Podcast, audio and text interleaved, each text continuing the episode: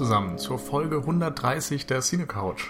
Wir haben uns heute mal wieder zu zweit auf die Couch gesetzt, tatsächlich diesmal gemeinsam an einem Ort. Das war ja zuletzt immer schwierig. Und neben mir sitzt Michi. Hallo, und wie ihr schon gehört habt, ist der Moderator heute Nils. Genau, moin. ähm, ja, ich war zuletzt seltener dabei. Äh, das liegt daran, dass ich irgendwie auch gerade, wie alle anderen, in diversen Projekten drin stecke mit Arbeit und, und woanders wohnen und keine Ahnung, was wir alle so vorhaben. Es ist momentan so ein bisschen schwierig zu koordinieren. Vielleicht ist euch aufgefallen, dass wir auch in der letzten Woche keinen Podcast veröffentlicht haben. Das hängt eben damit zusammen, dass wir momentan einfach so ein bisschen Zeitfindungsprobleme haben für den Podcast, aber wir werden auf jeden Fall weitermachen und versuchen, uns noch an dieses wöchentliche Pensum zu halten. Aber wenn es dann mal nicht klappt, ist das eben so. Ähm, zudem haben wir normalerweise in allen zehnten Folgen, wie eben die 130 auch eine ist, uns zu fünft versammelt und dann über ein etwas allgemeineres Thema gesprochen.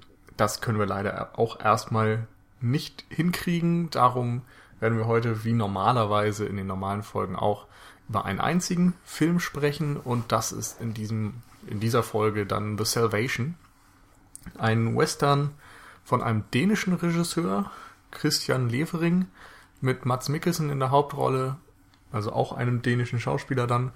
Ähm, ja, und ansonsten so einem Querschnitt von, ich, ich will nicht Hollywoods B-Riege sagen, aber es sind halt schon ein paar bekanntere Namen dabei, die jetzt aber nicht die, die Topstars sind. Also Eva Green zum Beispiel, Jeffrey Dean Morgan, der ehemalige Fußballer Eric Cantona äh, und Jonathan Price. Ich denke mal, das sind so die diejenigen, die man noch kennen könnte. Ja, letztes Jahr rausgekommen, habe ich glaube ich noch nicht gesagt. Ähm, und was dann generell bei Western ja immer ganz interessant ist, ist, dass es eigentlich ein Genre ist, was heutzutage gar nicht mehr so wirklich beackert wird. Es war mal das erfolgreichste und beliebteste Genre überhaupt und ist dann irgendwie so in den letzten, ja, ich sag mal 40 Jahren einfach ein bisschen in der Versenkung verschwunden, verdrängt worden. Wird zwar immer mal wieder äh, aufgewärmt, aber eigentlich gab es lange nicht mehr so ein, ja, eine, eine, eine Phase, wo viele verschiedene neue Western rauskamen. Das stimmt, da ist es beim Western ja sehr rar gesät. Ähm, wir haben so ein bisschen im Filmstudium gelernt, dass es mit den Genres immer so Wellenbewegungen gibt. Es gibt Jahrzehnte, wo sie mal sehr beliebt sind und dann nimmt die Beliebtheits, ähm, die Beliebtheit eines Genres wieder ab. Dementsprechend werden dann auch weniger Filme gedreht. Beim Western stimmt das dann irgendwie nicht so ganz, beziehungsweise vielleicht war es eine riesige Welle, die jetzt auch einen riesigen Abklang hat. Und eventuell kommt er jetzt ein ganz bisschen, ganz langsam wieder zurück. Man weiß es nicht. Auf jeden Fall ähm, haben wir uns eben auch The Salvation genau in dem Wissen angeguckt, dass er eben ein Western aus der heutigen Zeit ist. Und wir haben uns auch überlegt, dass wir eventuell am Ende des Podcasts nochmal so ein bisschen darüber reden werden. Einfach, ähm, ja, wie, wie Western sich so in den letzten hm. Jahrzehnten gestaltet haben. Man kann da ja auch, oder ich würde die These in den Raum stellen, dass ähm, zum Western eben auch irgendwo fast alles gesagt wurde, was in diesem relativ engen Rahmen des Genres ja, gesagt werden kann. Der Italo-Western hat das ja dann irgendwie in den 60ern nochmal ein bisschen von neuen Seiten betrachtet und seitdem gibt es eben immer nur noch so Spätwestern, die das Ganze nochmal aus einer, ja, aus einer Perspektive, aus, aus einer zurückblickenden Perspektive eben betrachten. Wenig verklären, sondern eher so auf das düstere, reale vielleicht gucken. Ähm, und genau, das ist dann die Frage, wie kann man das heute dann noch, wie kann man heute noch einen Western drehen, der trotzdem irgendwie interessant ist und was zu sagen hat? Genau. Jetzt geht es natürlich aber erstmal um den Film an sich und wir möchten gleich vorneweg sagen, ähm, dass wir erstmal ähm, ohne Spoiler über den Film reden und uns zurückhalten mit wichtigen Details und dann am Ende sagen wir euch nochmal Bescheid. Da gehen wir dann wirklich speziell nochmal auch auf das Ende des Films ein oder eben um ja, wichtige Plotdetails, die wir jetzt aber erstmal nicht verraten, weil der Film, glaube ich, nicht so bekannt ist. Also ja, man muss dazu sagen, also wir werden quasi für die Handlungszusammenfassung die ersten 10, 15 Minuten spoilern. Ähm, da passieren dann auch schon einige Wendungen. Ähm, aber wie gesagt, es sind nur so die ersten 15 Minuten. wer damit nicht leben kann, darf sich natürlich auch gerne unbelastet quasi den Film ansehen und kann dann weiter hier bei uns reinhören. Genau. Für alle, die jetzt noch nicht abgeschaltet haben, hier jetzt eine ähm, kleine Zusammenfassung des, des Films, so de, des Prologes mehr oder weniger. Wir ähm, lernen eben in The Salvation äh, John Jensen kennen oder Jon Jensen. Ich weiß nicht, ob man das überhaupt, also wie man das dänisch ausspricht. Also er ist ein Däne, der mhm. nach Amerika ausgewandert ist, ähm, sich da eine ja, ein Leben aufgebaut hat und nun ähm, nach sieben Jahren endlich seine Familie zu sich holen kann. Seine Frau Marie, nee, Maria, Marie, Maria, egal. Und seinen kleinen zehnjährigen Sohn. Er steht am Bahnhof und er erwartet ganz freudig den Zug. Zusammen wollen sie dann in einer Kutsche zu dem neuen Zuhause fahren.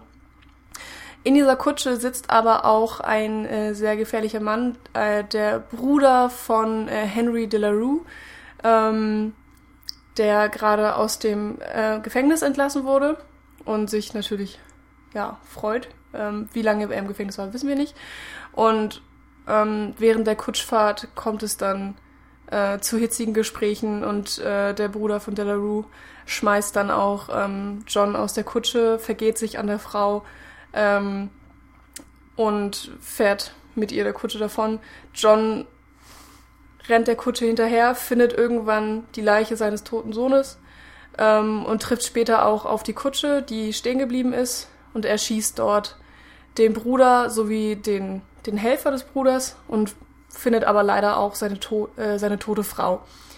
Ähm, die, ja, die Leichen ähm, nimmt er dann mit zu sich nach Hause, um auch zu trauern und ähm, stellt dann aber fest, dass Henry Delarue, also der Bruder des Getöteten, ähm, einen ja, Rachefeldzug mehr oder weniger geplant hat, wo auch das, ähm, das Dorf drunter leiden muss das in der Nähe von John lebt. Und dieses Dorf ähm, ist dann sozusagen darauf aus, John ähm, Henry Delarue auszuliefern, damit sie nicht mehr leiden müssen. Ähm, ja, ich glaube, da halte ich erstmal so ein bisschen an. Ja, genau. Das also. sind so die, die Ausgangspunkte des Films. Wir haben eben Henry Delarue, den mehr oder weniger Bösewichten, der, der es auf John Jensen abgesehen hat, weil der seinen Bruder getötet hat. Genau. Ähm, was mich bei dem Anfang direkt so in, oder die, die zwei Sachen, sag ich mal, die mich, ich will nicht sagen erstaunt haben, aber die ich zumindest irgendwie direkt realisiert habe, ist einmal, dass wir es eben wirklich mit denen zu tun haben. Also es sind dänische Einwanderer mhm. in den USA, ähm, was natürlich dann auch bei den Hintergründen des Films nochmal mehr Sinn macht, wenn man dann sieht, Mats Mikkelsen in der Hauptrolle, der Regisseur ist Däne, der Drehbuchautor ist Anders Thomas Jensen, einer meiner absoluten Lieblingsdrehbuchautoren, muss ich dazu sagen. Der hat Adams Äpfel und so weiter geschrieben, also die ganzen davidischen schwarzen Komödien. In China essen sie Hunde und so. Aber auch äh, für Susanne Bier zum Beispiel relativ viele Sachen, After the Wedding und ähm, den einen Oscar-Film hier äh, in einer besseren Welt. Heißt er, glaube ich, hat vor ein paar Jahren, glaube ich, den Oscar gewonnen, den Auslands-Oscar, aber zumindest war er nominiert. Ähm, also ein ganz toller Autor auf jeden Fall was ich sagen wollte, es ist eben eine dänische Perspektive und ich hatte dann auch so ein bisschen erhofft, vielleicht ähm, ja, diese Perspektive eines Außenstehenden, eines, eines Einwanderers auf die USA und, oder auf den wilden Westen mitzubekommen. Gerade weil am Anfang ja dann auch noch Dänisch gesprochen wird. Die mhm. Frau und der Sohn, die können gar kein Englisch und kommen eben wirklich neu an. Äh, wobei das natürlich dann so ein bisschen damit schon beendet wird, dass sie dann alle sterben und im Grunde dann Mats Mikkelsen als der einsame Protagonist übrig bleibt. Ähm, und das andere, was mir aufgefallen ist, ist, dass der Film eben extrem brutal und konsequent ist. Also man kennt das ja vielleicht, wenn man sich so ein bisschen mit dem Western-Genre befasst, dass es in der Anfangszeit ein sehr romantisierter Blick war. Da war der wilde, wilde der wilde Westen ähm, natürlich so eine eine Abenteuerzone, wo Cowboys und Indianer dann gekämpft haben und der Sheriff war immer der Ehrenhafte und die Guten haben am Ende gewonnen. Und dann wurde es dann eben schrittweise dreckiger und fieser in den Spätwestern und auch irgendwie ja, zynischer und da passierte dann eben das auch mal, dass schlimme Dinge passierten, dass der Held starb und so weiter, was dann im, insbesondere im Italo-Western ja dann auch auf die Spitze getrieben wurde, wo selbst der Held immer eigentlich ein schlechter Mensch war, nur eben vielleicht nicht ganz so verdorben wie der ganze Rest dann noch. Oder war ihn einfach in irgendwelchen Punkten überlegen. Ähm, und da merkt man bei The Salvation recht deutlich, dass er sich auch dieser Schiene annähert, würde ich sagen. Er hat auf jeden Fall so eine ganz eigene Art von Härte, die er zeigt. Und ähm, es gibt, ins, ich spoilere jetzt nicht, es gibt einfach insgesamt äh, viele brutale Szenen oder auch blutige Szenen. Trotzdem hat man es nicht mit, mit diesem Spezialeffekt äh, ähm, Ge Geballer irgendwie zu tun. Also es ist jetzt nicht so, dass da literweise Blut fließen oder dass ähm, Tausende von Kugeln fliegen, was auch immer, sondern es ist es ist eben, es sind harte harte, brutale Szenen, ohne dass, ähm, wie sagt man das? Naja, es ist, es ist nicht unbedingt Action. Also es wird ja. nicht als Action-Szene inszeniert, die den Zuschauer irgendwie unterhalten soll und die für, weiß ich nicht, wilde Bewegungen und Explosionen und sonst was sorgt, sondern es ist eben einfach die Handlung. Mhm. Also da passiert ein Mord und dann wird er auch so gezeigt, aber eben nicht stilisiert. Genau, ja. Ähm, es gibt dieses eine doofe Wort, was ich gerade suche, was mir nicht einfällt, wenn das einfach wenn es so übertrieben wird und ähm, Hyper irgendwas? So mit dem, mit dem Kunstblut, mit dem. Splatter? Ja, Splatter vielleicht so ein bisschen, ja. Egal. Also ich weiß ja nicht ist genau, Ist es nicht wichtig, genau das ist es eben nicht. Ähm, man hat, ich hatte so ein bisschen das Gefühl, dass der Film sich, was die Gewalt angeht, so ein bisschen auf die alten Wurzeln wieder beruht. Also das, ähm, ja, also nicht, er bezieht sich nicht auf das moderne Horrorkino oder auf das moderne Splatterkino. Ähm, ja. Darauf will ich hinaus. Und auch zum Beispiel, ähm, was die Kamera angeht, äh, oder sagen wir jetzt mal, jemandem wird die Kehle aufgeschnitzt, ähm, das wird nicht, da wird nicht draufgehalten, sondern die Kamera, es wird dann nochmal weggeschnitten und du hast einen komplett anderen Winkel und du siehst gar nicht, was tatsächlich passiert ist. Du weißt, okay, ihm wurde die Kehle durchgeschnitten, weil du den Ansatz davon gesehen hast, aber bevor ähm, hm. irgendwie mehr gezeigt wird, wird halt weggeschnitten. Und das passiert nicht immer, also an manchen Stellen auf jeden Fall. Teilweise auch schon sehr deutlich, finde ich. Also du ja, siehst ja auch Kopfschüsse teilweise. Ja, genau. Sowas. Aber es ist halt eine Mischung. Es ist jetzt ja, genau. nicht so, dass das alles komplett zelebriert wird. Genau, das stimmt. Und ähm, das ist wirklich sehr interessant gemacht, passt auch gut zu dem insgesamten zu der insgesamten Stimmung des Films. Ähm, ich wollte nur kurz zu dem, was du anfangs meintest, dass sie alle dänisch sind äh, oder auch dänisch sprechen. Äh, das ist vor allen Dingen, also für mich war es am Anfang extrem befremdlich, weil du einfach diese perfekte Cowboy-Szenerie hast und auch Mats Mikkelsen als der perfekte ähm, äh, ja, West Westernheld durchgestylt ist und er hat ja auch den Colt am Gürtel und diese langen äh, Ledermäntel und die Boots und alles halt. Und dann reden sie aber Dänisch und das ist, das passt da irgendwie überhaupt nicht rein. Das ist man nicht gewohnt. Man, man erwartet halt dieses harte Kaugummi-Englisch und dass sie da alle Tabakko kauen und in die Gegend spucken und dann kommen da diese niedlichen Wörter. Und also für mich hören, hört sich Dänisch eben auch so ein bisschen niedlich an. Und einige Wörter kann man als Deutscher ja dann auch so ein bisschen verstehen. Und ähm, ja, das, das, das ist befremdlich. Und irgendwie war ich dann auch, das ist jetzt blöd, aber ich war ein bisschen froh, als die Frau und der Sohn dann tot waren, weil dann wurde halt nur Englisch geredet. dann war man wieder dran gewöhnt. Und Mats Mikkelsen hat ja noch nicht mal mehr einen Akzent. Der spricht ja wirklich so perfektes äh, Englisch also ob es britisch oder amerikanisch ist, ja, je nachdem, für, wofür er Schauspieler kann er das ja auch perfekt wechseln. Ähm, da, da denkt man dann gar nicht mehr drüber nach, dass er Däne ist. Aber auch auffällig war ja zum Beispiel, dass die ganze Familie blonde Haare hatte äh, und blaue Augen, dass sie da sich schon nicht nur durch die Sprache, sondern auch äußerlich eigentlich abgegrenzt haben. Was bei Mads Mikkelsen dann ja nicht ganz so ist, weil er ja diese grauen Haare hat und ich glaube dunkle Augen. Ähm, ist jetzt auch nicht unbedingt so wichtig, aber so für mich ein, ein interessanter Nebeneffekt, vor allen Dingen eben in diesen ersten 10, 15 Minuten, als die Familie aufgetaucht ist. Und ähm, ja, das waren dann auch ganz interessante Spannungen, die da entstanden sind in der Kutsche, als dann ähm, der, der Bruder von Henry Delarue rausbekommen hat, dass sie eben auch kein Englisch verstehen und dann wird das natürlich dann auch irgendwie knallhart ausgenutzt und ähm, da ja, war schon interessant. Diese Ausgangssituation hatte ich vorher, also kannte ich vorher auch Mhm. noch nicht in irgendeinem Western oder generell. Irgendwie ist es selten, dass mit, mit Immigranten in einem Film gespielt wird. Ja, genau. Das meinte ich eben ja auch. Also, dass man irgendwie so eine Perso Perspektive von außerhalb drauf hat. Was mir jetzt gerade einfällt, es ist ja auch so, dass eigentlich andere Leute mit in der Postkutsche oder mit in der Kutsche sitzen Hm, sollen. die Spanier, nee, Mexikaner. Genau, Spanier. die dann auch ihren Platz quasi gestohlen bekommen, mehr oder weniger. Das heißt, ja, ihr müsst jetzt irgendwie später fahren, weil wichtigere Leute da mitfahren werden. Ähm, und du merkst, dass diese Leute eben auch sehr ungehalten reagieren, natürlich, ähm, weil sie auch andere Regeln gewohnt sind. Genauso wie dann später die Frau, als ihr ein Drink angeboten wird, freundlich ablehnen möchte, aber das heißt so, das geht nicht. Wenn du was angeboten kriegst, dann trinkst du. So. Und dann sagt Max Mikkelsen auch nochmal, so ist das halt hier. Das sind so die Bräuche. Und in solchen Situationen erkennst du eben, dass Leute gewisse Vorstellungen haben, so wie, wie Regeln funktionieren, wie Moral und Anstand Oder vielleicht auch funktioniert. So. Genau. Und in dieser, in diesem Setting ist es anders. So, hier zählt das alles auf einmal nicht mehr.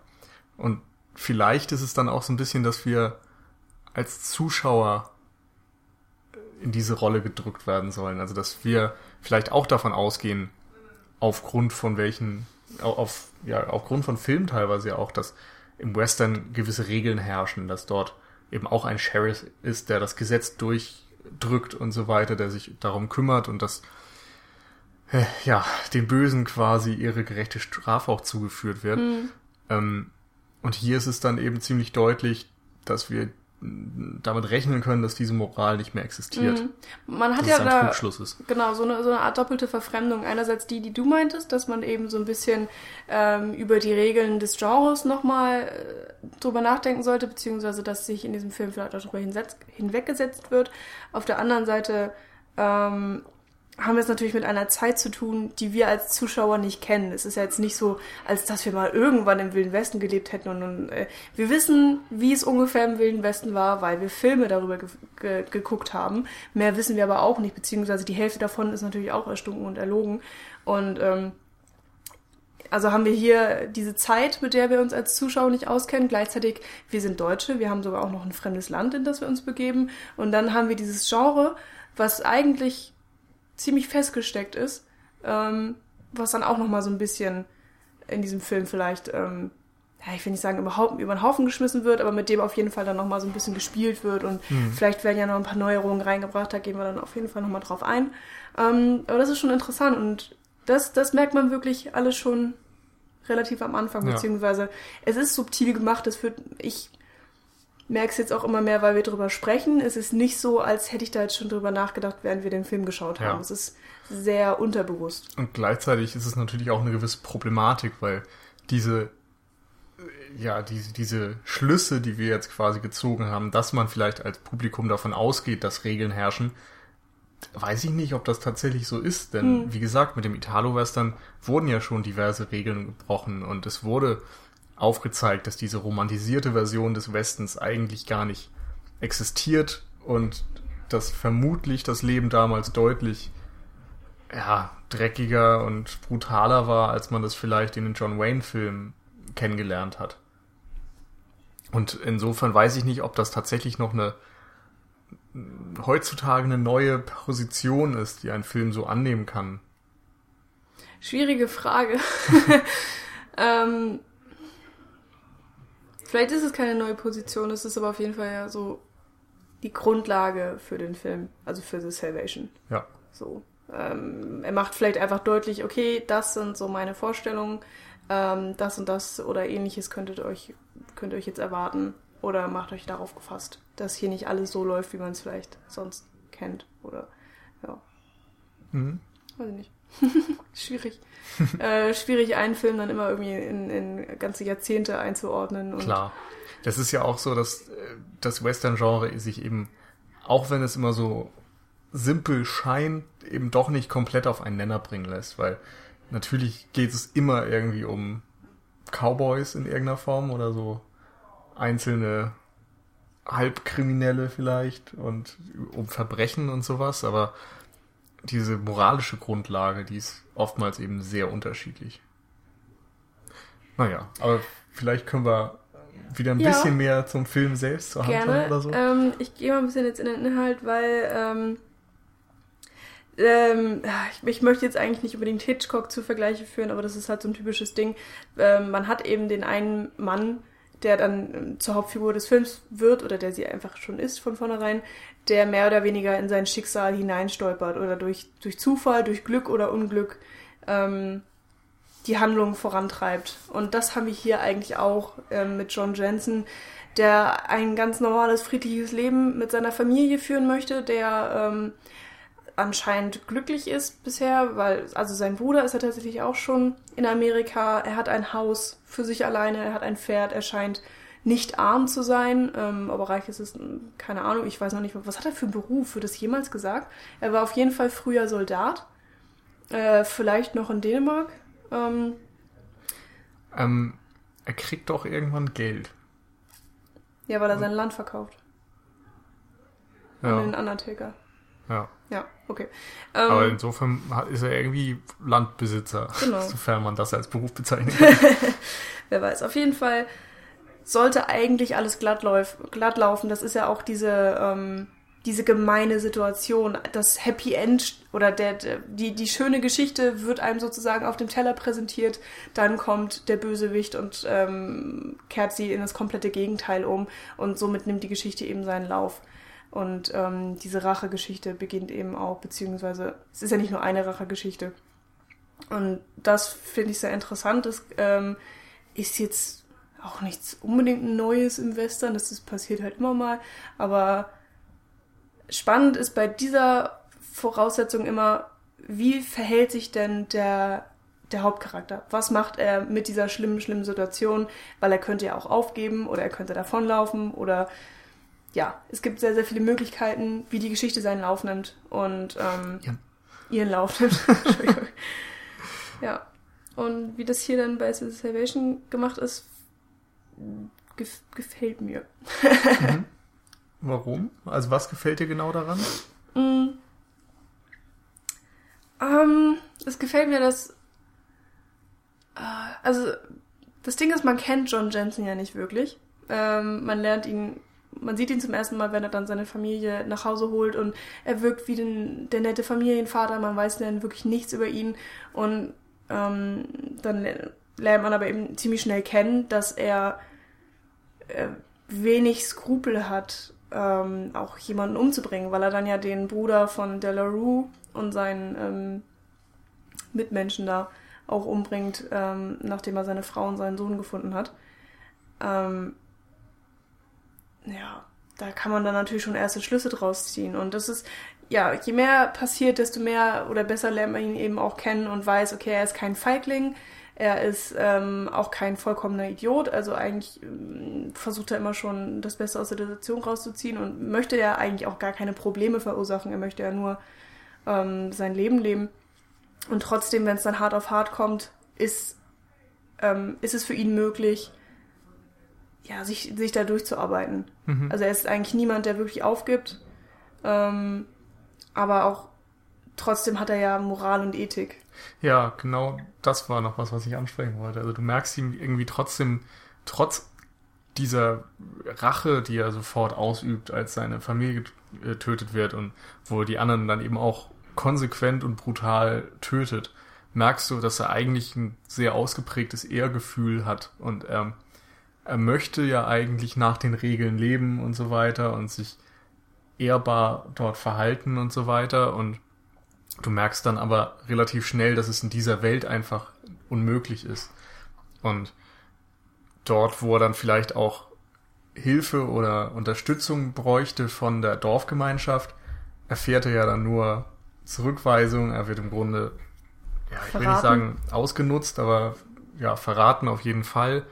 Ähm, das Dorf leidet eben unter Harry Del Henry Delarue und er droht dann damit, dass er, wenn er nicht den Mörder, in dem Fall eben John Jensen, präsentiert bekommt, dass er dann Leute aus dem Dorf töten wird. Und da die Dorfbewohner erstmal den Mörder gar nicht präsentieren können, weil sie noch nicht von John Jen- Jensen wissen, ähm, müssen sie eben dann wirklich aus ihrer Gemeinschaft wen auswählen. Äh, insofern ist es vielleicht aus ihrer Sicht auch fast schon wieder verständlich, dass sie dann John relativ kalt verraten. Auf der anderen Seite wäre es eben viel einfacher, sich einfach mal zur Wehr zu setzen und ähm, sie spielen damit Henry Delarue in die Hände.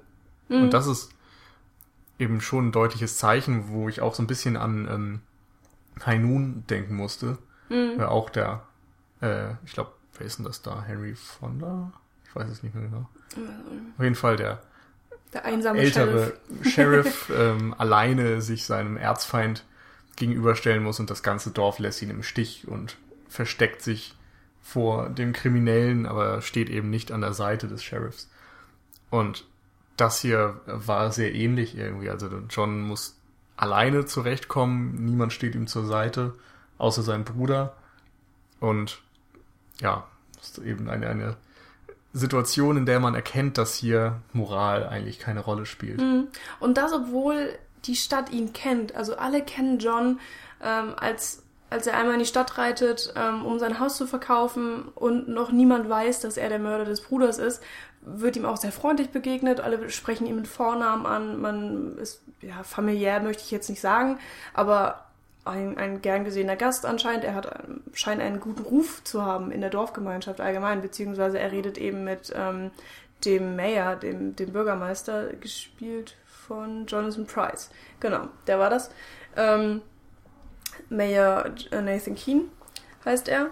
Und ähm, da fragt man sich dann natürlich schon, wie, wie können die ihn einfach so oder mehr oder weniger einfach so verraten und, und äh, ausliefern. Ähm, es wirkt, es wirkt hart. Es, also man kann es als normaler Mensch so kaum nachvollziehen. Andererseits haben wir in der Zeit auch nicht gelebt, beziehungsweise in dem Szenario, was uns präsentiert wird. Und, ja. ähm, und eigentlich, wenn man dieses Szenario dann präsentiert bekommt in diesen, ich weiß nicht, 90 Minuten oder so, stellt man ja schon fest, dass man hier offensichtlich an die Grenzen der Zivilisation kommt. Also da kann man eben nicht immer nur mit Gutmenschlichkeit weiterkommen, sondern man muss sich irgendwie diesen Regeln anpassen, die dort mhm. existieren und das sind keine schönen Regeln. Wir lernen ja auch den Sheriff so ein bisschen kennen, der genauso, also absolut machtlos gegen Delarue eigentlich ist und er ist interessanterweise gleichzeitig auch noch Pastor äh, trägt auch, oder, oder Pfarrer, ähm, trägt die ganze Zeit dieses weiße Band um den Kragen, was ihn eben dadurch symbolisiert, symbolisiert und auch den Sheriffsstern. Ähm, und man, ich habe sofort gedacht, das sind eigentlich zwei Berufe, die nicht miteinander vereinbar sind. Du kannst nicht Leute, weiß ich nicht, wegsperren, verprügeln oder eben auch im, im schlimmsten Sinne ermorden. Gleichzeitig aber der, der Pfarrer und Gutmensch der Gemeinde sein. Das ist mhm. irgendwie sehr, eine sehr interessante Mixtur. Gleichzeitig zum Beispiel ist der Bürgermeister auch der Bestatter. Also das habe ich auch noch nie in dem Film gesehen. Macht aber hier irgendwo Sinn, weil die Stadt halt so winzig ist. Ähm, und, und ja, alle dann mehr oder weniger zwei Berufe ausleben. Ja, und das macht natürlich dann eventuell auch wenn man drüber nachdenkt, so im übertragenen Sinne Sinn.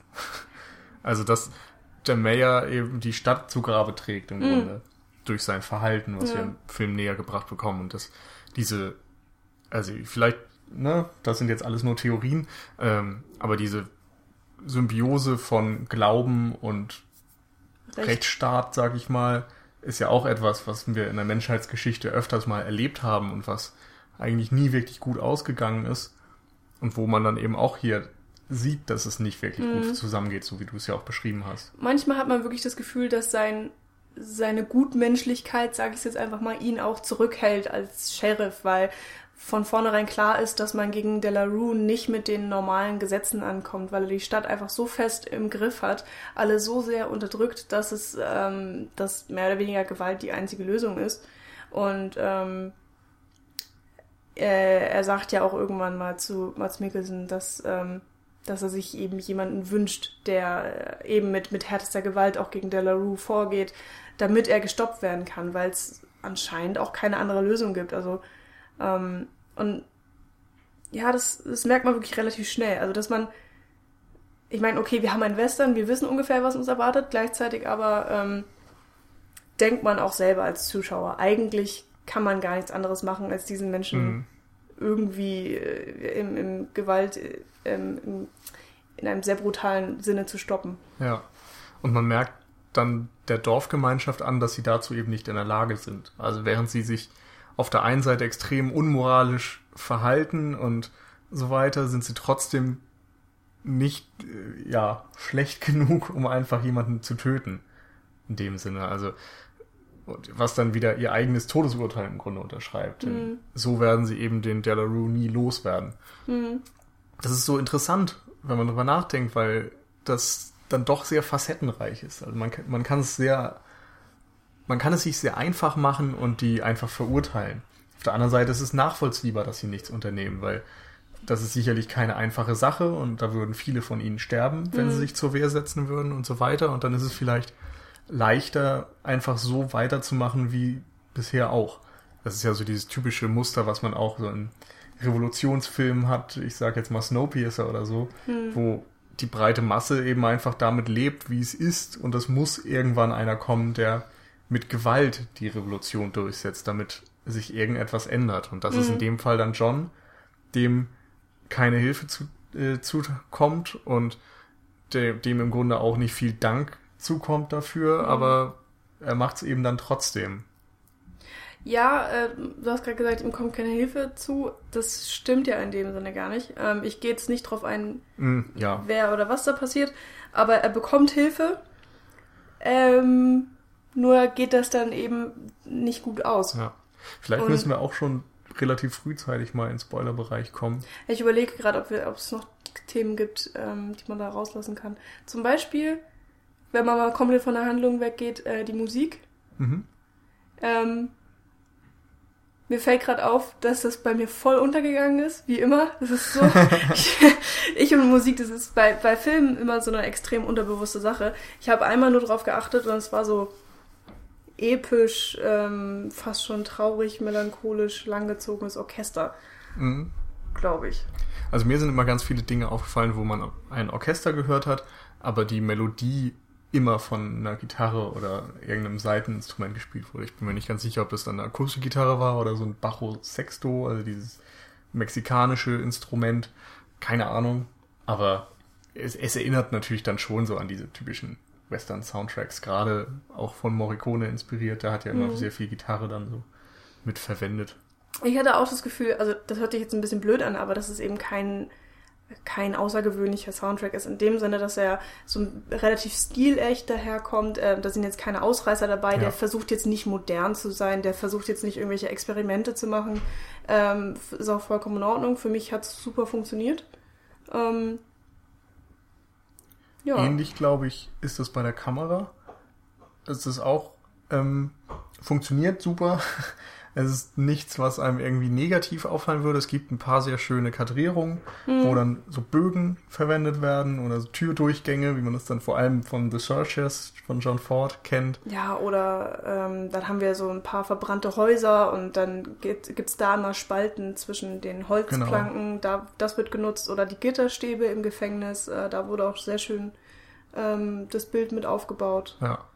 Ansonsten ist das jetzt auch nichts was, also es, es bleiben einem keine Plansequenzen oder sonst was im Kopf, würde ich mal sagen. Mir sind sehr, sehr viele Dolly-Fahrten aufgefallen, teilweise auch so ganz, ganz kleine, wo dann so ein kleiner Halbkreis vor einer Figur gelegt wurde und dann wurde sozusagen einmal das Gesicht von allen Seiten gezeigt, weil die mhm. Kamera mhm. so einmal im Halbkreis um die Person rumgefahren ist.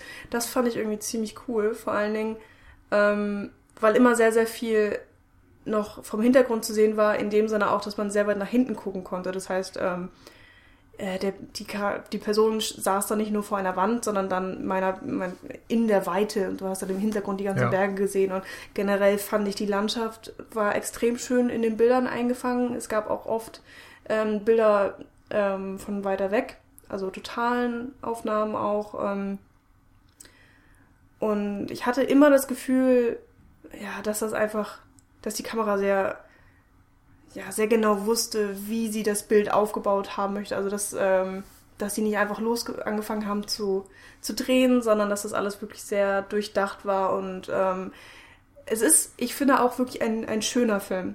Der, ähm, das ist zwar ein dreckiger, blutiger Western, trotzdem Aber schöne Hm. Bilder. Mein Problem ist auch genau, dass er irgendwie auf der einen Seite von der Erzählung her sehr dreckig ist und sehr brutal und dann sieht er mir zu schön aus. also, und, er- und er sieht vor allem auch modern aus. Ja. Das- Ist vielleicht auch irgendwie ein, ein gemeiner Vorwurf, weiß ich nicht. Ähm, aber du siehst ihm eben an, dass da enorm viel mit Color Grading gemacht wurde, Mhm. um dann so diese Kontraste zwischen dem orangenen Wüstensand und dem blauen Himmel rauszuarbeiten und die ganzen ähm, Kleidungsstücke, die sie tragen, die werden dann eben auch teilweise noch mal ein bisschen in so ein bräunliches Rot gemacht oder sowas. Also das, das wirkt einfach alles ein bisschen zu farbig für mich und ein bisschen zu hell und ja, ich weiß nicht, ich, ich sehne mich da manchmal einfach so nach den wirklich dreckigen Filmen, wo du dann auch, ja, wo, wo eben nichts nachbearbeitet wurde. Hm. Das ist heutzutage einfach leider so, dass es selten Filme gibt, die in dem Stil noch gedreht werden. Aber als wir neulich zum Beispiel im Horror Oktober über Ravenous geredet haben, Neulich. ja, okay, ist vielleicht ein bisschen länger her, aber Okay, Ravenous, ja. genau, der ja auch mit Western-Elementen spielt, bei dem hatte ich das Gefühl, dass er noch so diese relativ natürliche Farbgebung beibehält. Und hier dagegen ist das dann fast schon so ein Mad Max Fury Road. Ja, mir ist es in ein, zwei Szenen auch negativ aufgestoßen. Ähm, da da war es dann Nacht und du hattest eigentlich so einen so einen Schwarzschleier drauf. Also die, ähm, die Grashalme waren wirklich schwarz, pechschwarz und, und irgendwie ähm, hattest du auch das Gefühl, da war so eine bisschen so eine, mh, eine ovale Camouflage drüber oder so. Nicht Camouflage, aber so eine ovale ähm, Ein Kasch. Kasch, genau. Ähm, so, so ganz undeutlich jedenfalls, dass die, die äußeren Ecken richtig, richtig verdammt schwarz aussahen, damit Mhm. man einfach auch mehr, mehr noch das Gefühl bekommt, dass es gerade Nacht ist. Ähm, keine Ahnung, wie sie das gedreht haben, weil es sah so aus, als hätten sie das teilweise auch äh, nahe in der Nacht gedreht. Ähm, oder sie haben einfach sehr, sehr viel noch getrickst und das Bild bearbeitet. Ich mochte diesen Look einfach nicht. Ich weiß nicht, ich bin mit diesen komischen Schwarzszenen nicht, nicht großartig zurechtgekommen. Die stachen auch meiner Meinung nach viel zu sehr raus. Gleichzeitig aber haben sie immer so, war das so ein bisschen so eine Signalfarbe, weil genau in den Szenen ähm, sich irgendwie so das Ende von etwas oder jemandem angekündigt hat. Hm. Ich muss sagen, dass ich gerade die eigentlich mochte, weil Hm. dort eben mal nicht so viel Farbe und sowas war. Also da, und wenn dann noch der Regen kam zum Beispiel, Ja, okay, relativ am cool, Anfang, ja. das sah einfach dann schön grau und matschig und dreckig aus. Hm. Und das passte für mich einfach besser dazu. Okay. Naja. ähm, aber ich denke, dann können wir doch langsam so in Richtung Spoiler-Part gehen, damit wir die Handlung noch abschließend besprechen können und auch ein bisschen mehr in Richtung Interpretation gehen können. Ähm, alle, die bis hierhin zugehört haben, können sich ja dann vielleicht oder haben sich jetzt vielleicht eine Meinung gebildet, ob sie sich den Film ansehen möchten oder nicht. Von uns gibt es, weiß ich nicht, eine Empfehlung. Ja, also schon, wenn man so ein bisschen Western mag, Ja. ähm, sollte man sich den auf jeden Fall mal angucken. Ist halt schöner, netter Film. Ähm, Und Also ich würde auch sagen, wer Western mag, der kann sich den ruhig mal ansehen. Für alle anderen ist es nur kein Muss. Also Genau. da machen, glaube ich, einige andere Western mehr richtig, die dann vielleicht auch schon ein paar Jahre zurückliegen. Mhm. Aber gut. Spoiler-Part. genau. Ähm, wo waren wir in der Handlung angelangt? dass ähm, der Bruder Mats, also der Bruder von John Jensen, hilft ihm eben auch aus der Patsche. Ähm, ich gehe nochmal kurz zurück. Das Dorf hat tatsächlich John Jensen auch ausgeliefert an Delarue. Er ist an einem Pfahl äh, gebunden und wird mehr oder weniger eigentlich gefoltert oder Ja, einfach dadurch, dass ja. er da hängen gelassen wird. Genau. Stundenlang, tagelang, mitten im Regen. Und der Bruder ist eigentlich auch gefangen genommen worden, kann sich aber befreien und kommt ihm dann zu Hilfe, ähm, reitet mit ihm davon ähm, und versteckt ihn im Gebirge mit, mit einer Waffe, damit er sich verteidigen kann. Ähm, und dann gibt es eine Szene, die mich echt fast umgehauen hat, die einfach so krass war vom Effekt her irgendwie. Ähm, wir sehen John Jensen, der äh, eben Quasi aufwacht. Ja, aufwacht, ähm, mehr oder weniger von seinem Bruder zurückgelassen. Ähm, und dann hört er Pferde näher kommen Und ziemlich schnell wird klar, es sind halt die, es ist der Suchtrupp, der auf, auf sein, ähm, hinter ihm her ist. Und er versteckt sich wieder und äh, hält sich mit seiner Waffe bereit, ist mucksmäuschenstill. Und ähm, glücklicherweise zieht der Trupp vorüber und er wird nicht entdeckt. Aber dann sieht er, dass äh, sein Bruder tatsächlich hinterhergeschleift wird. Und einfach, ja, tatsächlich auf dem Boden hinterher geschliffen wird an den Pferden. Und das, das war echt ein unfassbarer Moment. Also das, das habe hab ich auch nicht erwartet, weil es keine einzigen Anzeichen dafür gab, dass der Bruder gefangen wurde. Und gleichzeitig. Ja, außer dass er halt alleine war und man sich dann fragen konnte, wo ist der hin? Ja, das war halt auch natürlich dann so Versteckaktion. Aber in, innerhalb dieser Momente war ja sehr, es ist ja sehr wenig Zeit vergangen. Ähm, also erzählte Zeit. Und ähm, ja, da kommt auch wieder diese Härte, die wir schon angesprochen haben. Das, der Film ist vor allen Dingen in dieser Szene echt gnadenlos. Ja, also überhaupt ist er gnadenlos eigentlich. Ja.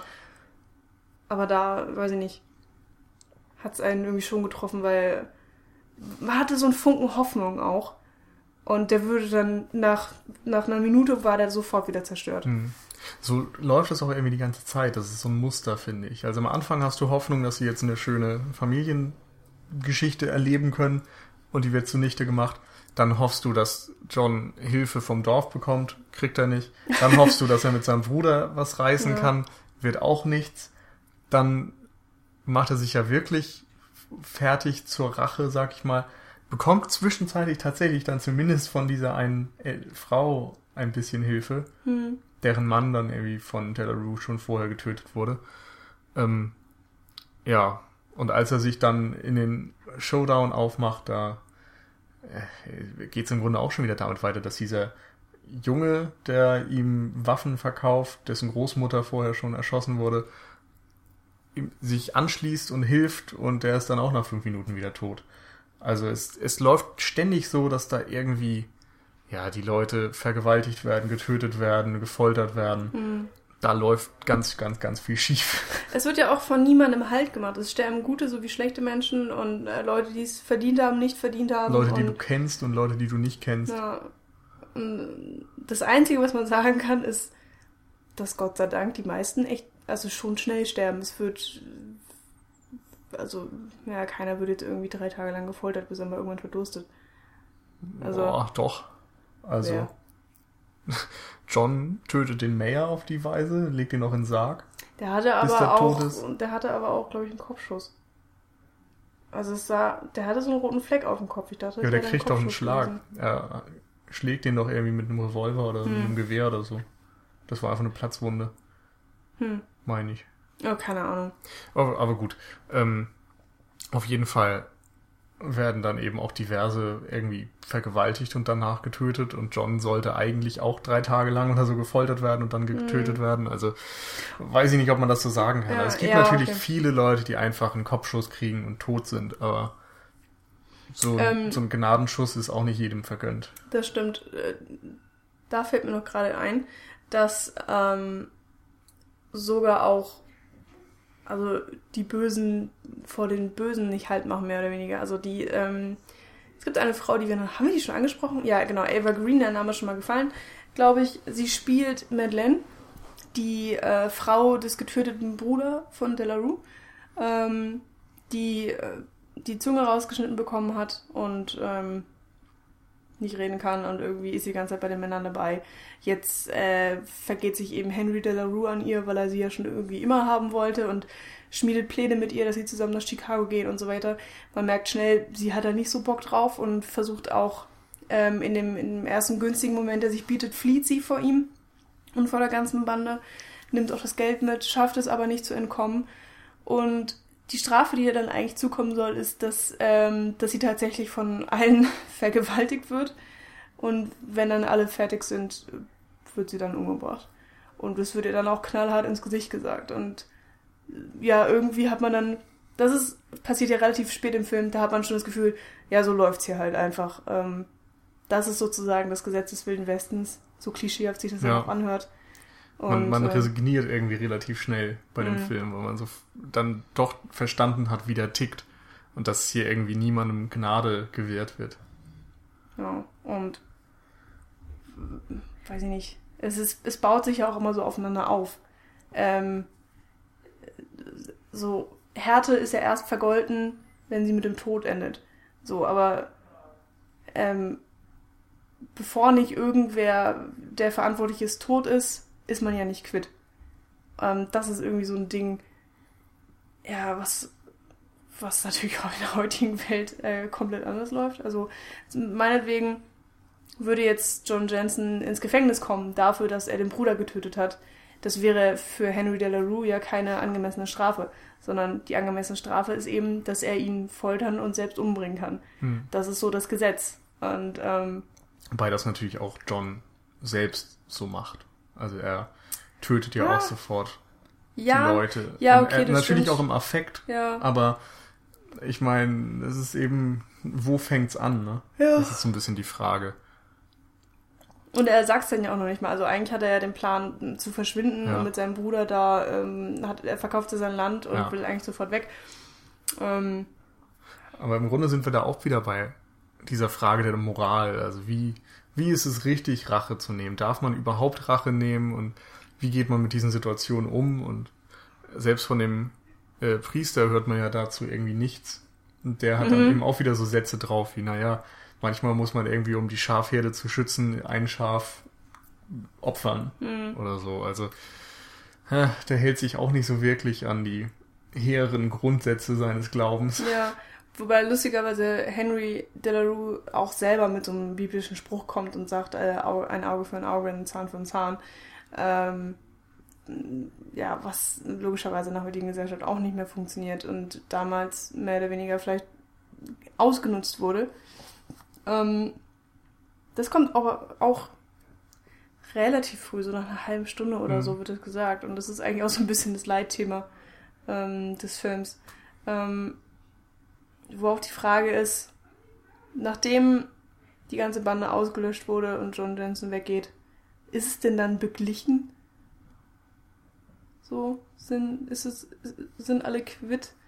Oder? Im Grunde schon. Also alle Rechnungen sind soweit ja beglichen von den Leuten, die es da gibt. Aber du weißt irgendwie überhaupt nicht, wohin jetzt John und Madeleine, also Mats Mikkelsen und Eva Green, gehen werden. Also um das nochmal aufzufrischen, wir haben noch nicht drüber gesprochen. Ähm, Eva Green ist insofern ja eine interessante Figur, weil sie als Witwe erstmal Rache will an äh, Mats Mikkelsen dafür, dass er ihren Mann getötet hat. Zumindest macht das den Eindruck, also sie kann es ja nicht sagen, aber es wird so suggeriert. Aber letztendlich verbrüdert sie sich mit ihm, um eben gegen Henry de la Rue eine Chance zu haben. Die beiden töten den dann auch gemeinsam und richten die Waffe aufeinander, aber ja, entscheiden dann quasi, sich gegenseitig nicht zu töten mhm. und ziehen dann gemeinsam fort. Das ist ja auch so ein bisschen der Feind meines Feindes ist mein Freund. Prinzip. Genau. Grundsätzlich schon, aber es geht eben darüber hinaus, dadurch, dass sie dann zusammenbleiben. Mhm. Oder zusammengehen.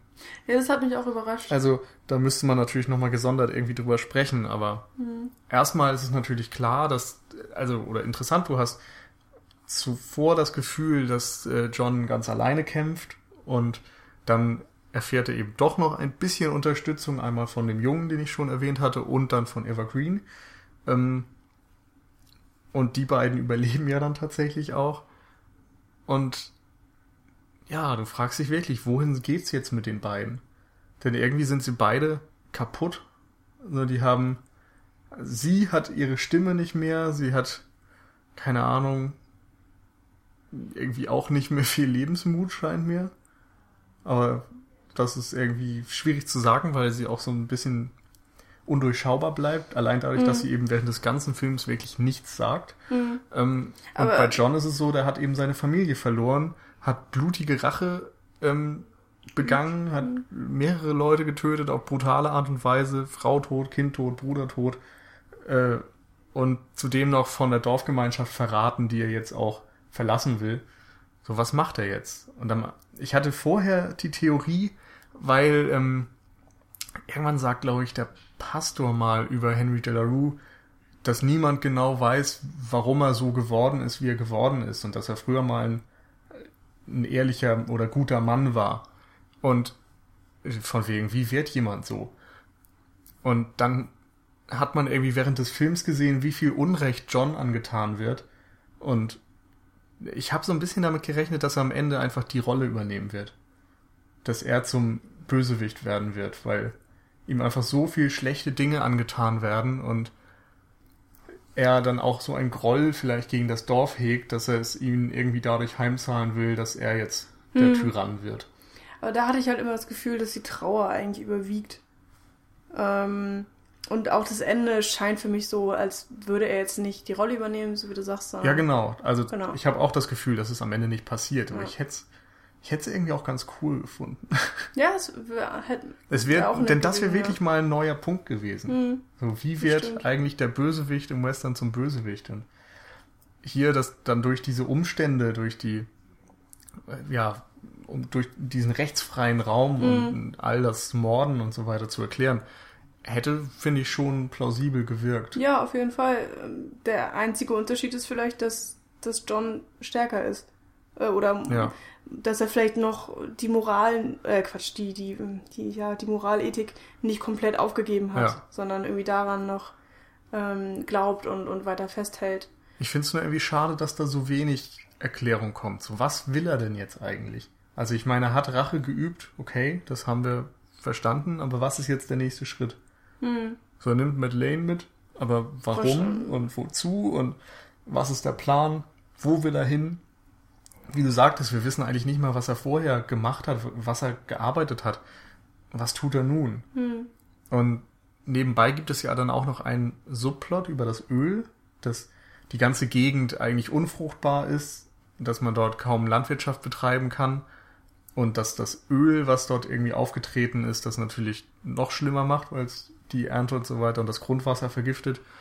Ähm, und dann wird gesagt, dass Henry Delarue festgestellt hat oder die Theorie hatte, dass Öl in nächster Zeit sehr wertvoll werden wird und deswegen auch Land aufgekauft hat und versucht hat eben ähm, ja sich da irgendwie gut zu stellen für die Zukunft und ganz am Ende der letzte Shot ist ja dann auch wie die Kamera rausfährt und diese ganzen Ölförderanlagen zeigt und Mhm. irgendwie steckt da ja was hinter aber ich habe es ehrlich gesagt nicht gerafft Hm, Vielleicht ist es genauso wie mm, in der, in der Goldschatzzeit, dass es irgendwie ähm, erst allen Leuten Glück gebracht hat und dann war es eigentlich nur noch ein Unglück für die meisten Menschen, weil dann die profitgierigen, ähm, die profitgierige Elite sozusagen war dann noch ähm, imstande daraus ja ihr Glück zu ziehen oder ihr Geld und äh, die restlichen 95 Prozent mussten eigentlich nur drunter leiden. Aber noch ist es ja eben kein Glück gewesen. Also wir sind ja im Grunde vor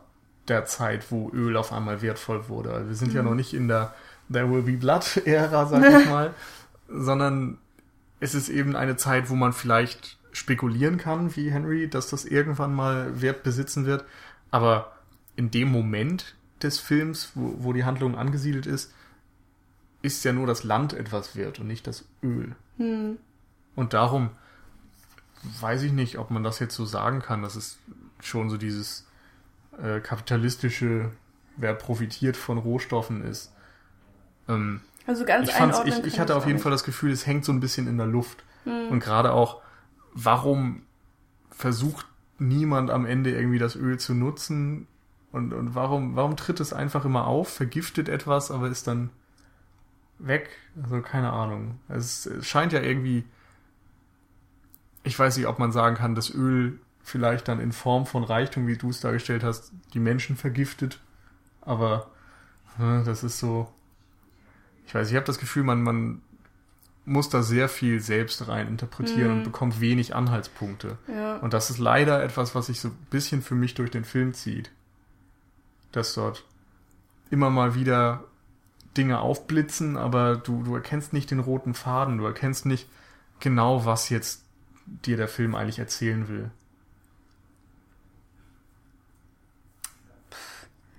Naja, wa- was hast du denn erwartet? Naja, ich habe irgendwie eine Art von Subtext erwartet. Wie gesagt, ich, am Anfang hatte ich das Gefühl, es ist jetzt die Perspektive eines Außenstehenden auf den Western, eine Perspektive eines Europäers oder Mhm. Einwanderers auf den Wilden Westen. dazu Aber- kam dann nicht viel. Dann habe ich überlegt, geht es vielleicht irgendwie um diese Moral, um ähm, fehlende Moral, fehlendes Recht und die Brutalität, die Dinge mit einem macht. Aber auch dieser Plot wurde dann irgendwie nicht zu Ende gedacht, weil eben John am Ende so merkwürdig in der Luft hängt, Hm. sag ich mal. Aber, aber vielleicht ist es ja immer noch die Sicht eines Außenstehenden. So, wenn man es halt ganz negativ betrachten möchte, dass eben äh, Amerika nicht das Land äh, ist, was dir alle Wünsche erfüllt oder alle, alle Möglichkeiten öffnet, sondern dass es eben eigentlich das Land ist, was dich zu, zu deinem Ruin führt. Ähm, oder dich eben zu einem Menschen macht, der zwar in Amerika durchkommt, aber der dich komplett verändert.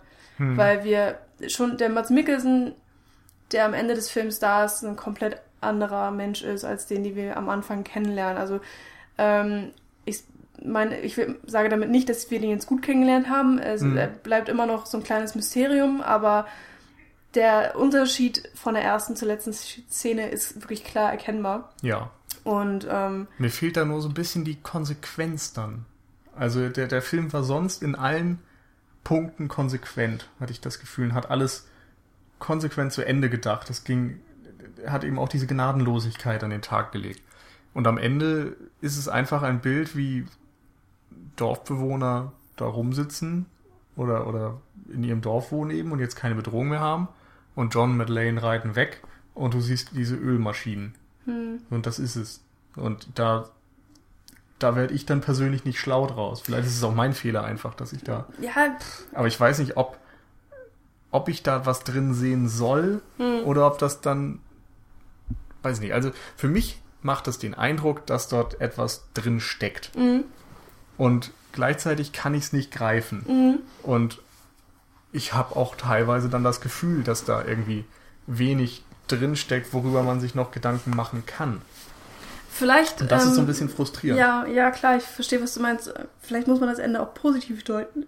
Dass jetzt, äh, Entschuldigung. dass eine neue Zeit anbricht. ja, vielleicht. Oder dass einfach dieses verödete Land einen Nutzen bekommt. Also, dass alles, was tot zu, äh, tot gesagt wurde, doch irgendwie wieder aufleben kann oder einen Nutzen haben kann. Und ähm, zum Beispiel auf John Jensen dann bezogen, ähm, dass er weiterkämpfen wird, dass er eben äh, wie schon gesagt, seine Moral, seinen Glauben nicht aufgeben wird und ähm, doch noch versucht, ein gutes Leben zu führen, trotz allem, was ihm passiert ist. Und genauso vielleicht dann auch ähm, Madeleine, also Evergreen.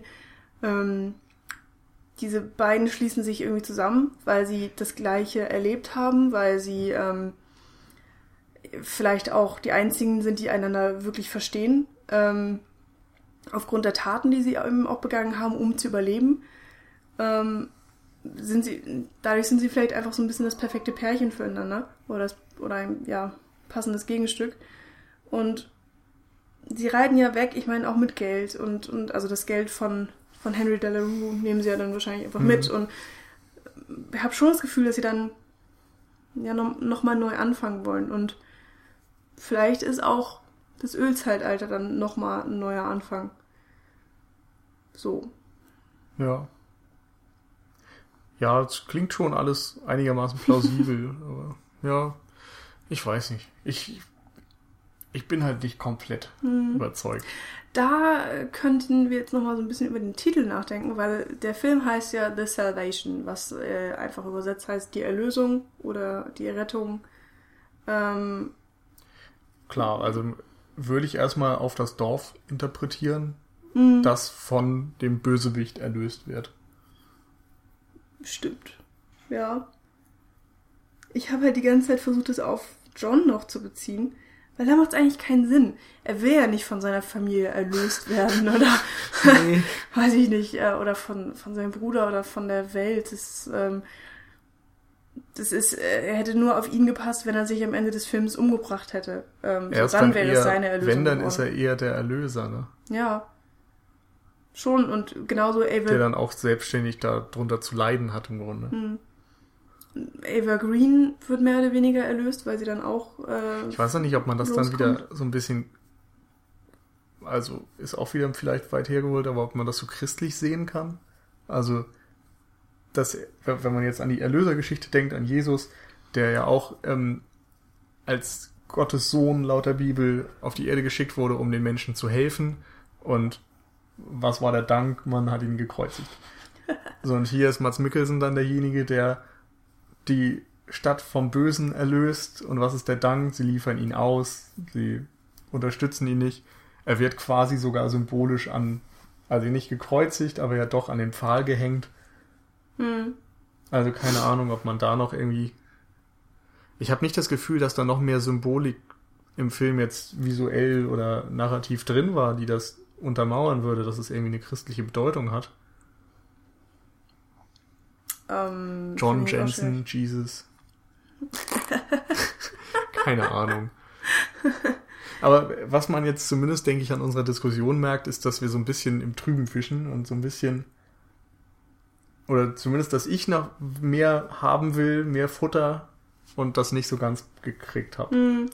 Ja, ich habe ihn dann vielleicht eher so als den Unterhaltungsfilm und Rachefilm dann doch Mhm. gesehen und interpretiert und ähm, Und das, mir das glaube ich, wenn wir dann nochmal zu dem Thema, was wir am Anfang Mhm. angekündigt haben, wenn wir dazu kommen, ist mir das ein bisschen zu wenig, weil natürlich kannst du immer noch irgendwie einen guten Western machen und du kannst immer noch einen guten Krimi und einen guten Science-Fiction-Film machen und so, aber da ist es irgendwie auch klar, dass da sehr viel Geschichte schon passiert ist. Also Mhm. Genres haben nun mal ihre Meisterwerke und ihre Vorbilder und ihre Geschichte und dort sind immer irgendwelche Filme, die das Genre dann auch weiter vorangebracht haben und es weiterentwickelt haben. Und The Salvation ist zu keiner Zeit irgendwie Weiterentwicklung. Meines, meinetwegen stagniert das auf einigermaßen hohem Niveau, aber da sind irgendwie wenig Gedanken, die das Genre nochmal in eine andere Art denken Mhm. oder so. Und ich habe das Gefühl, zuletzt gab es, wenn es denn mal Western gab, schon eher mal Versuche, was Neues damit zu machen. Mhm. Mir fällt da zum Beispiel der Film ein ähm, mit äh, Hilary Swank und dem Typen von MIB. Ähm, Tommy Lee Jones. Tommy Lee Jones, genau. Der, glaube ich, letztes oder vorletztes Jahr auch bei den Oscars mit drin war. Ich glaube tatsächlich letztes. Homesman? War der Der das? Homesman? Ja. Äh, irgendwie so.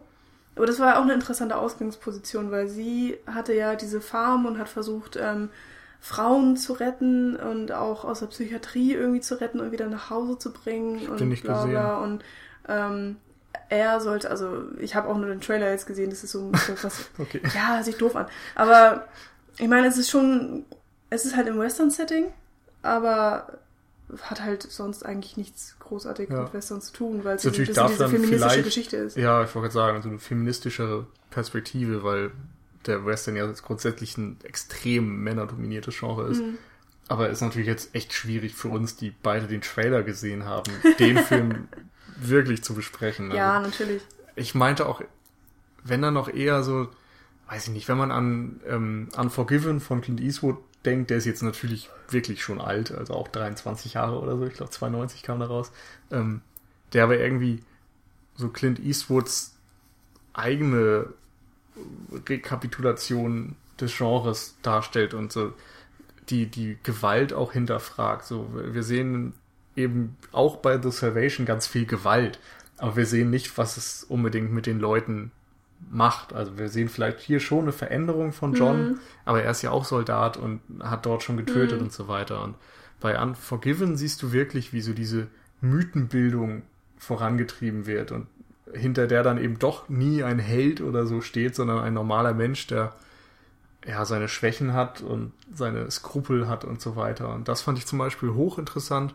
Und ansonsten gab es viele Versuche, irgendwie das Genre nochmal ähm, zu aktualisieren, also in der heutigen Zeit anzusiedeln. Da gab es zum Beispiel The Three Burials of Melquiades Estrada von Tommy Lee Jones als Reg- Regisseur sogar, ähm, der glaube ich einfach im heutigen Mexiko dann spielt oder Texas, Mexiko, irgendwo die Grenzregion und dort dann eine Geschichte erzählt.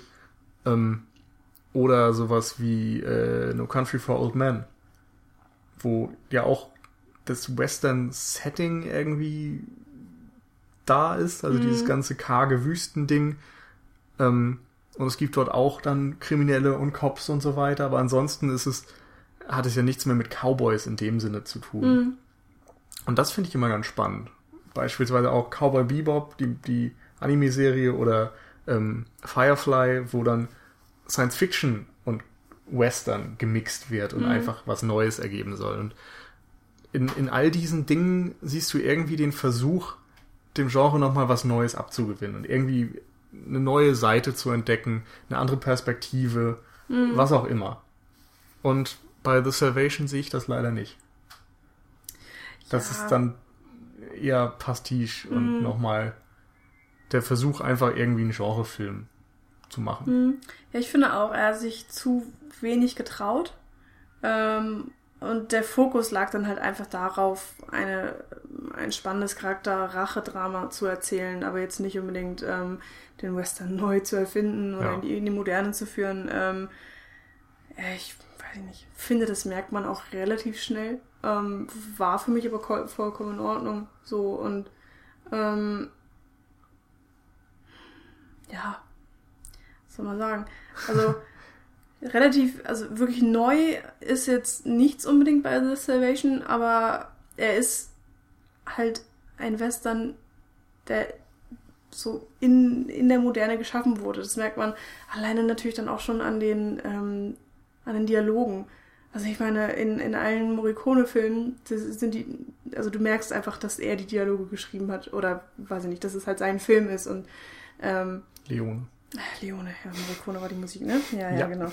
ähm, Leone. Und hier hast du halt moderne Dialoge und, und äh, ähm, Ehrlich trotzdem. gesagt weiß ich nicht mal genau, ob Leone seine Filme selbst geschrieben hat. Nee, weiß ich auch nicht, aber trotzdem. Aber du, ja, du alle so das gleiche. Muster, genau. Und hier gab es trotzdem, äh, es ist nur ein kleiner Abstecher, aber lustigerweise extrem viele Szenen, wo einfach mal nichts gesagt wurde. Das fand ich auch sehr schön, wo sich einfach sehr, sehr zurückgehalten wurde und die Bilder gesprochen haben oder die Atmosphäre. Hm. War auch sehr gelungen. Aber klar, wir haben, wir haben hier eher so den klassischen Rache, Rache-Western. Äh, auch mit der Frage immer, was ist denn eigentlich Gerechtigkeit? Oder ja, wann, wann ist man zufrieden? Und kann man noch mit sich leben? Nach allem, was man gemacht hat, um Gerechtigkeit zu erfahren. Ähm, ja, hat mir auch gereicht. Fand ich spannend.